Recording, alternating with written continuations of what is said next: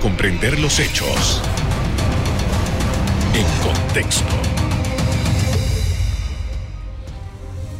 Muy buenas noches, sean todos bienvenidos y ahora para comprender las noticias las ponemos en contexto. En los próximos minutos hablaremos de la cumbre de líderes sobre el clima y el beneficio económico de una acción climática más contundente en la era post-pandemia. Para ello, nos acompaña desde Miami Roberto Argüello, presidente de CEO Advisors y experto en temas económicos. Buenas noches, don Roberto. ¿Qué tal, eh, Carlos? ¿Cómo has estado? Muchísimas gracias por invitarme a tu programa. Gracias por haber aceptado.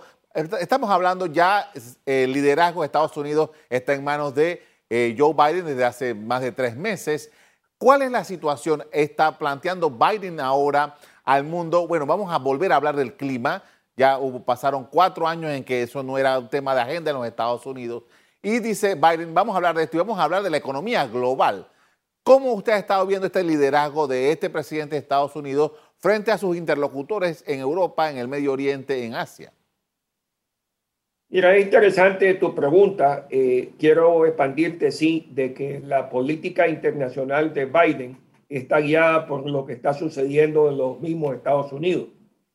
Y aquí hay un tema de salud donde el día de hoy eh, la administración Biden han vacunado a 110 millones de personas, se están vacunando alrededor de 3 millones de personas.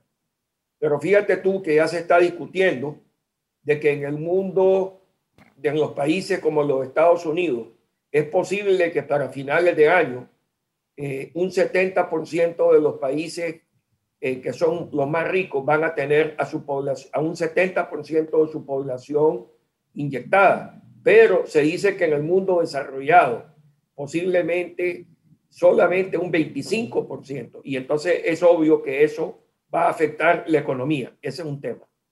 Lo otro es que aquí en los Estados Unidos, la administración Biden, y viene de la administración Trump, eh, le han metido una enorme cantidad de dinero a la economía.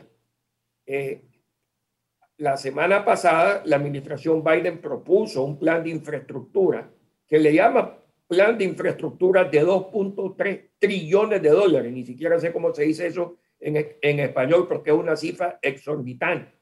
Y puede ser que eso, a pesar que se necesite la infraestructura, puede ser que no pase en el Senado de los Estados Unidos debido a que dos, de esos 2.3 trillones, solamente 700 millones son para infraestructura. Lo otro han metido un montón de asignaciones para otro montón de cosas que no tienen que ver nada con infraestructura y han camuflado esta ley como ley de infraestructura. Lo otro es de que el día de hoy el Banco Central de Estados Unidos habló de que no va a subir las tasas de interés, como tú sabes, si el Banco Central siente que viene la inflación, entonces sube las tasas de interés. Pero déjame decirte que aquí la gasolina ha subido drásticamente, más de un 30% en los últimos tres meses, y eso se debe a que muchas de las refinerías fueron cerradas cuando la crisis, eh, ahora poco a poco la están abriendo, pero además mucha gente está manejando. Pero luego el precio de la carne, los huevos, todo va para arriba. Y aunque el Banco Central diga de que la inflación está bajo control, estimándose que va a ser como un 2.2 inflación en Estados Unidos a finales de este año, lo cierto es que los consumidores sí están sintiendo esto fuertemente en el bolsillo. Y finalmente, en el tema político, la administración Biden, contrario a la administración Trump, es una administración que cree en alianzas. Fíjate tú que hace un mes se reunió el secretario de Estado Blinken en Japón y la idea de esto es ver cómo podían contrarrestar la influencia china en, en Asia, así como en América, ¿verdad? Y entonces la administración Biden está buscando la ayuda de Australia, India y Japón para ver cómo ven esta situación de China. Justamente, Así que resumen. Sí, justamente este, este elemento final que usted pone en su, en su recuento es uno de los principales a la hora de que se dio esta transición. Después de una relación bastante eh, difícil, complicada de Estados Unidos, del gobierno de Trump con el, el, liderazgo chino. Entonces se hablaba, bueno, ¿cuál va a ser la perspectiva de Estados Unidos frente a China? Es quizás según los analistas, el tema más relevante en la política internacional de Estados Unidos. ¿Cómo la está viendo Biden?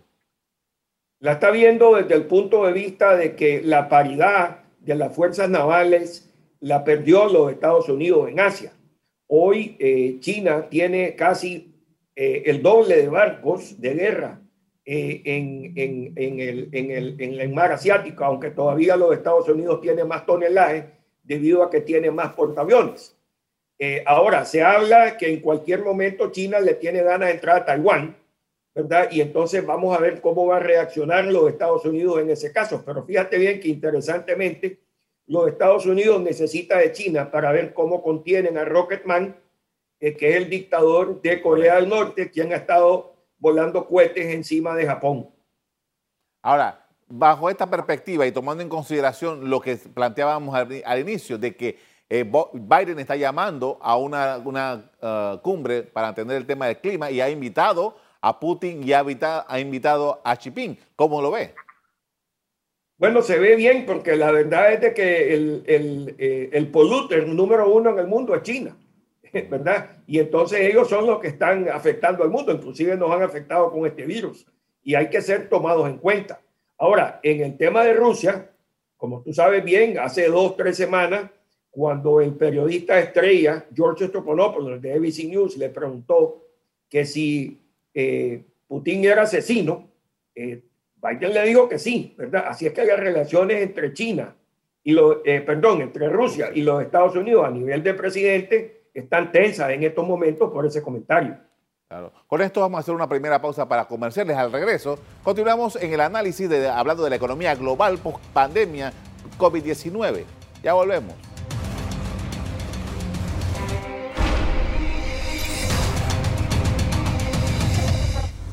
Estamos de regreso y nos acompaña desde Miami Roberto Argüello, presidente de CEO, advisor y experto en temas económicos. Señor Argüello, eh, vengamos a América Latina. Eh, dijo, eh, por ejemplo, el presidente Biden hace unos días que una vez que Estados Unidos vaya completando su, su programa este de vacunar a las personas allá en ese país, que cualquier excedente que tenga se lo va a pasar a los países más pobres. Entre los países más pobres hay varios en América Latina. Sin embargo, no hemos escuchado mucho eh, de, Biden sobre temas de América Latina, eh, ayuda con la vacuna, la situación quizás es un poco prematuro, ha mandado un par de delegados por ahí, eh, eh, por el continente. Vimos, por ejemplo, hace un, par de días que en El Salvador el presidente Bukele no aceptó la presencia de un, no, no, se aceptó reunirse con un delegado del gobierno de Biden. Eh, ¿Qué pasa con América Latina? ¿Qué es lo que Washington está mirando, si es que está mirando hacia acá? Entendamos primero lo que está pasando con la política exterior de Estados Unidos. Eh, en los cuatro años que Donald Trump entró, junto con Pompeo, entró con un machete y le voló la cabeza a centenares de personas que estaban en el Departamento de Estado. El día de hoy, fíjate tú que de 180 embajadores que debiera de tener Estados Unidos en el mundo, solamente hay 80. O sea que, y hay otros 100 que hay que colocar, de los cuales no hay embajador en Panamá. Eso es lo que te está diciendo, es que la banca de tecnócrata y de servicio de política exterior en el Departamento de Estado ha, sido básicamente terminada, ¿verdad? Y entonces, fíjate tú que al día de hoy, con la excepción del, del secretario Blinken, la mayoría de los puestos en el Departamento de Estado todavía no han sido llenados, ni, ni siquiera los han llevado al Comité de Relaciones Exteriores, eh, cuyo chairman es el poderoso senador demócrata Bob Menéndez. Lo mismo está pasando con el Departamento del Tesoro y con todos los otros departamentos donde la administración Biden encontró que no habían suficientes oficiales y Biden se ha tomado el tiempo en no promover cualquier persona. O sea, tiene que poner personas buenas.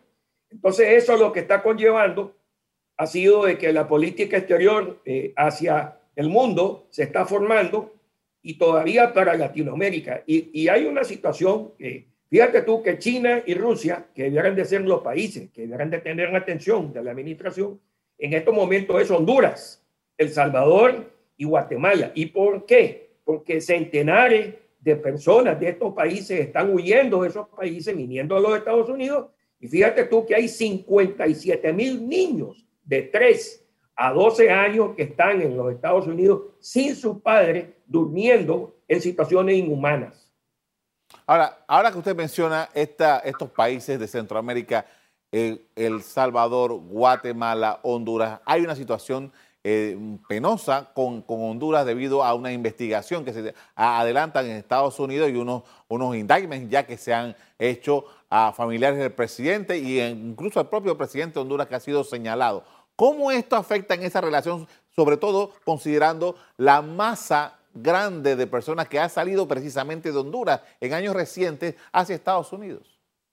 Durante la campaña, el presidente Biden, entonces eh, candidato a la presidencia, Biden había dicho que para detener la eh, migración ilegal que estaba viniendo de esos tres países, él iba a invertir 4 mil millones de dólares para ver cómo reactivaba esas economías, pero dentro de eso tenía que considerar que la corrupción era lo que verdaderamente estaba causando un enorme daño a los países, porque de nada sirve enviar ese dinero si los gobernantes se lo roban. ¿verdad? Y dentro de eso, lo que pasó fue que el hermano del presidente Hernández, que fue deportado de Estados Unidos, fue juzgado y hace 15 días el, eh, el, juez dictaminó de que tenía que ir preso de por vida. Dentro de ese, dentro de ese juicio, los fiscales de Nueva York, que son bastante independientes, mencionaron en varias ocasiones de que narcotraficante que el presidente Hernández había deportado, lo habían estado acusando a él eh, de que él había participado con ellos en ver cómo metían droga a Estados Unidos. Ese es un tema que todavía este, son alegaciones y no está nada aprobado. Me imagino yo que cuando el presidente Hernández entregue el poder, es posible que el Departamento de Justicia de los Estados Unidos le mete un indictment y entonces él va a tener que enfrentar la justicia de los Estados Unidos. Ahora, eh, considerando la situación eh, que hay ahora mismo en Estados Unidos, la política interna de los Estados Unidos, ¿se presta para que Biden pueda ir acomodando sus, eh, sus juegos, su plantee su juego y su estrategia? Definitivamente que sí, dentro de eso, eh, como te comencé el programa diciéndote de que la política exterior de, de Biden está determinada en lo que pasa en los Estados Unidos. Hoy el enfoque 100% de la, de la política doméstica de migración es detener esa migración que le está causando un enorme daño político al presidente Biden. No solo, Carlos. Eh, en noviembre del próximo año son las elecciones congresionales donde los 500 y pico congresistas cambian, así como un tercio del Senado. Y dependiendo de cómo Biden maneja esa crisis migratoria, él va a retener o va a perder el Congreso, inclusive perder el Senado de los Estados Unidos, independientemente si le va bien en la economía o no, porque lo que pasa es de que todos los días en todos los canales de los Estados Unidos, lo único que se habla es de estas miles de personas que están entrando a los Estados Unidos y que la gente de Trump dice que están invadiendo Estados Unidos. Ahora, ese discurso a Trump le funcionó hace cinco años, justamente ese, ese, mismo, ese, ese mismo planteamiento. La realidad la realidad de lo que está ocurriendo en Estados Unidos. Es así, está la oleada, están logrando entrar, se han flexibilizado los, las, los márgenes para que estas personas entren en Estados Unidos o es una percepción. Bueno, lo que pasó fue que te recuerdo de que Donald Trump vino con un arma muy dura y le puso la pistola a los presidentes de México, Honduras, El Salvador y Guatemala. Es más, puso de rodillas a los mexicanos y les dijo, si ustedes no me detienen la migración, aquí no vuelve a entrar ningún bien eh, mexicano a los Estados Unidos. Y te recuerdo que la política exterior de México siempre ha sido dictaminada en contra de lo que los Estados Unidos hacen. Si los Estados Unidos dicen blanco, ellos dicen negro. Si los Estados Unidos dicen negro, ellos dicen blanco. Y por primera vez en los últimos 100 años, ¿verdad? Vino un presidente de Estados Unidos y le dijo al presidente mexicano, esto es lo que vas a hacer. Y déjame decirte que el presidente de México se dio, aunque la, Donald Trump lo hubiera cerrado la frontera, no hubiera permitido que ningún bien mexicano hubiera entrado en Estados Unidos y hubiera creado un caos en México. Claro. Con esto vamos a hacer una pausa para comerciales. Al regreso, seguimos hablando sobre los Estados Unidos y los cambios en la política en esa poderosa nación en relación con el mundo. Ya volvemos.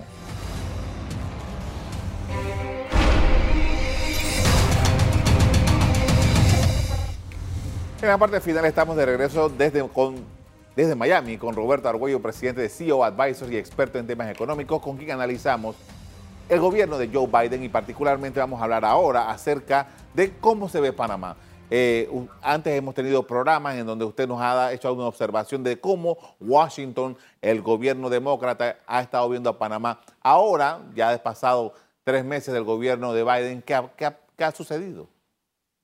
No ha, habido ningún cambio eh, mayor eh, con el tema de Panamá porque la administración Biden ha estado muy ocupada con lo que está pasando en el Triángulo Norte eh, y lo que ha estado pasando con China y con Rusia. Panamá, los departamentos de Estado, departamentos de Tesoro han estado bastante tranquilos. Ahora, dicho eso, creo que es muy importante saber de que cuando el canal de Suez fue bloqueado por un barco, eso perjudicó fuertemente las economías de varios países y especialmente aquellos, aquellos países que no producen nada. Y en el caso específico de Panamá, donde eh, Panamá es el país que menos produce en toda Latinoamérica, creo que es una lección, porque si pasa algún problema que afecte el supply chain, ¿verdad? De, comida, supply chain de cualquier cosa, este, puede Panamá ser fuertemente afectado. Y por eso creo que es muy importante, y se habla en Washington de que Panamá debiera de tener una política donde exista una infraestructura para que llegue la industria. Eso es lo único que le está haciendo falta a Panamá además de fomentar un poco más el turismo. Ahora, eh, justamente eh, hablando de turismo, eh, que es una gran discusión que hay en Panamá ahora mismo, debido a que cómo estimular esto tomando en consideración los problemas que, que, plantea el COVID-19. Y una de las cosas que más se ha estado hablando en los últimos días, por lo menos acá en Panamá, ha estado relacionada con las variantes que se han desarrollado de, esta, de este virus y que si la variante brasileña, que si la variante surafricana, que si la variante eh, del Reino Unido, que tensa la situación, que pone a las personas con cierto nivel de estrés debido a que piensan que esto lo que provocaría eventualmente sería un, estrago en materia de salud y que obviamente en esas condiciones no habría mayor espacio para eh, una, actividad como la del turismo. Definitivamente, Carlos, pero déjame decirte que aquí en la Florida, el gobernador de la Florida, de Santis, no cerró eh, la Florida, ¿verdad? Y entonces, eh, pero en cambio California sí cerró. Y si tú comparas lo que pasó entre la Florida y California, eh, es una enorme diferencia. La Florida siguió avanzando y California casi colapsa. La diferencia de las dos cosas fue de que aquí en Miami y en toda la Florida la gente usaba las máscaras a pesar que el gobernador dijo que no se use, ¿verdad? Este, entonces, eh, aquí hay una combinación de factores que hay que tomar en consideración. Lo primero es que es, el COVID es una enfermedad de que es transportada de un lado a otro. Lo otro es de que aquí en los Estados Unidos en estos momentos hay una cuarta ola que está basada en todas esas variantes que tú hablas, pero principalmente está afectando a la gente que no ha sido inyectada en estos momentos. Entonces, en la medida de que el mundo siga siendo inyectado, en la medida que los panameños inyecten, en la medida que existe un pasaporte donde demuestre la inyección, en esa medida se puede ir abriendo poco a poco, porque no puede estar cerrada la economía. Pero sí, este, el hecho de estar permitiendo que lleguen gente infectada de todos lados, eso no es inaceptable, porque le pone un estrés enorme a los médicos y a todo el sistema hospitalario de Panamá. Ahora, ya que usted nos está hablando sobre la experiencia de la Florida, quisiera que nos describiera un poco lo que está ocurriendo. Hace unos días, un par de semanas, estábamos viendo las imágenes del el Spring Break y todo lo que sucedió ahí en la Florida, los enfrentamientos con la policía, había muchos visitantes, sea, todo el que tenía restricción en otras partes de los Estados Unidos se fue a Miami específicamente a pasarla, a pasarla bien. Pero, ¿qué ha pasado con Miami? No ha habido un rebrote fuerte. ¿Cuáles fueron las consecuencias? De ese spring break tan, tan, tan efusivo? Primero que todo, que la mayoría de las personas que vinieron a ese spring break no eran de la Florida, que cuando fueron contagiados, tú sabes bien, aquí te contagia y en los 10 días te sale el virus. O sea que esas personas que fueron contagiadas fueron a contagiar a otras personas dentro de los otros estados de Estados Unidos, pero no necesariamente en la Florida. Eh, aquí los, los floridanos siempre se han estado cuidando con sus máscaras, se han estado lavando las manos, existe el distanciamiento social Y la otra cosa que la Florida lo que ayuda es el buen tiempo.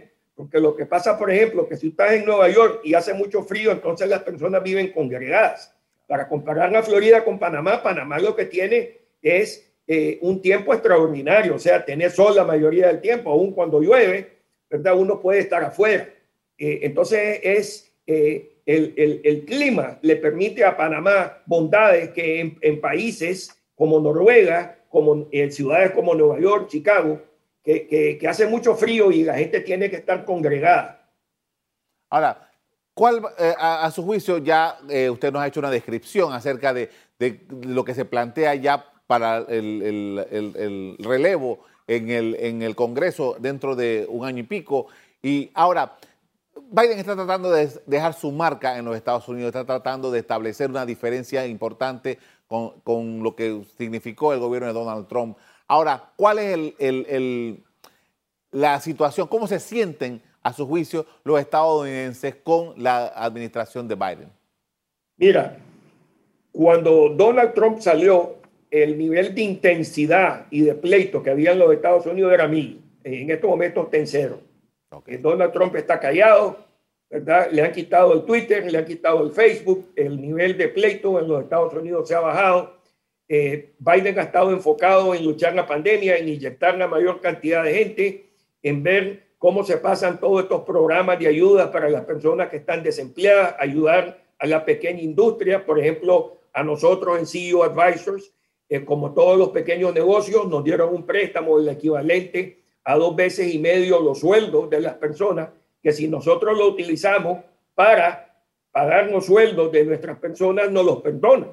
Oh. Entonces Biden ha estado supremamente enfocado en promover la economía, en, en bajar el nivel de, este COVID, eh, ¿verdad? Eh, trabajar con los aliados eh, en, en, combatir el, el, tema del clima, que ha sido una situación, pero aquí en los Estados Unidos siempre hay un loco que mata a cinco o seis personas y entonces todos los días hay asesinatos donde matan a cinco o seis personas, entonces está el debate que si se debiera de ver cómo se restringe la venta de armas y entonces la, base republicana está en contra de eso y en cambio la base de, Biden está en eso. Y luego tienes el tema de migración. Eh, en el tema de economía, ¿verdad? Y en el tema del COVID, eh, el presidente Biden tiene 100. En el tema de armas, 50-50. Y en el tema de migración, en estos momentos tiene un 20% de aprobación.